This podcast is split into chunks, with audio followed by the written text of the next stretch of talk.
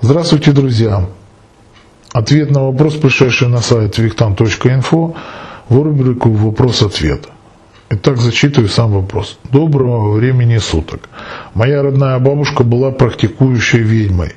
Перед смертью она, меня, она на меня перебросила кармические свои долги.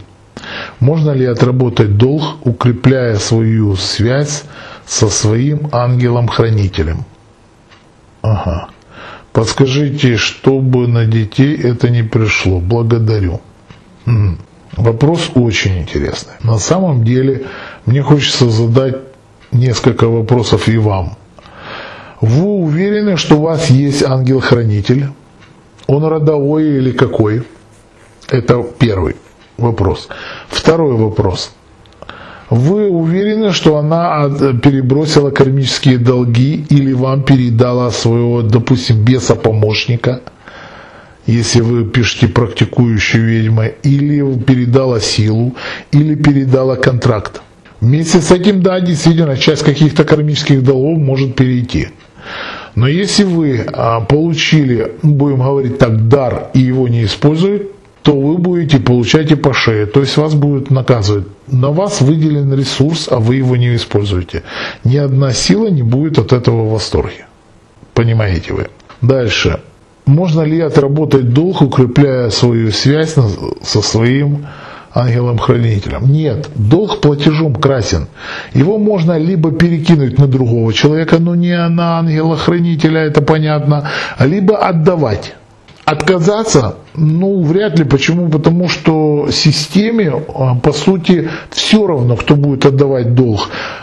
Петя, Маша или Даша. Объясню почему. Потому что, к примеру, берем обычные кредиты в банке.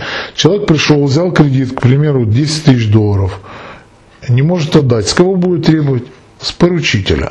А если поручитель не может отдать, то будет брать все, что есть. То есть а им разве не будет все равно, что, допустим, если Петя взял 10 тысяч долларов, да, в банке и не может отдать, а приходит Вася и говорит, а я отдам за Петю. Да банку все равно, понимаете, им, им бы получить свои деньги. То же самое и в системе. И, им все равно, кто будет отдавать, ваша бабушка или вы. Поэтому долг платежом красен. Да, действительно, надо отдавать. А как бы вы укрепляли, не укрепляли свою с ангелом-хранителем, то все равно с вас будет спрос.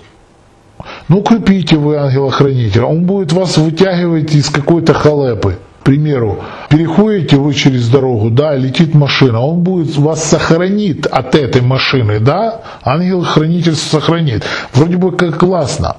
Но если бы не было этого духа, вы бы там не переходили в этот момент дорогу. Почему? Потому что у вас бы была домработница, которая шла бы в этот момент вместо вас в магазин брать, к примеру, молоко или хлеб. Ну, я утрирую, ну, такой вот пример. Значит, а, неотдача долга ведет к тому, что жизнь не так складываться будет, так как хотелось бы вам. Далее. Но это ваш ангел-хранитель, которого вы нарабатываете. А ваши дети – вот вы правильно задаете вопрос. Подскажите, чтобы на детей это не перешло.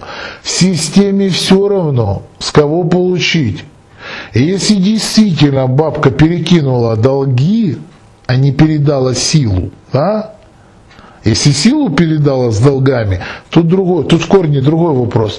Тогда, если вы будете а, работать в ее направлении, то вы автоматически будете долги платить. Если вы, вам передалась и сила, а вы не, отрабо, не работаете в данном направлении, то вам придется платить по, по счетам.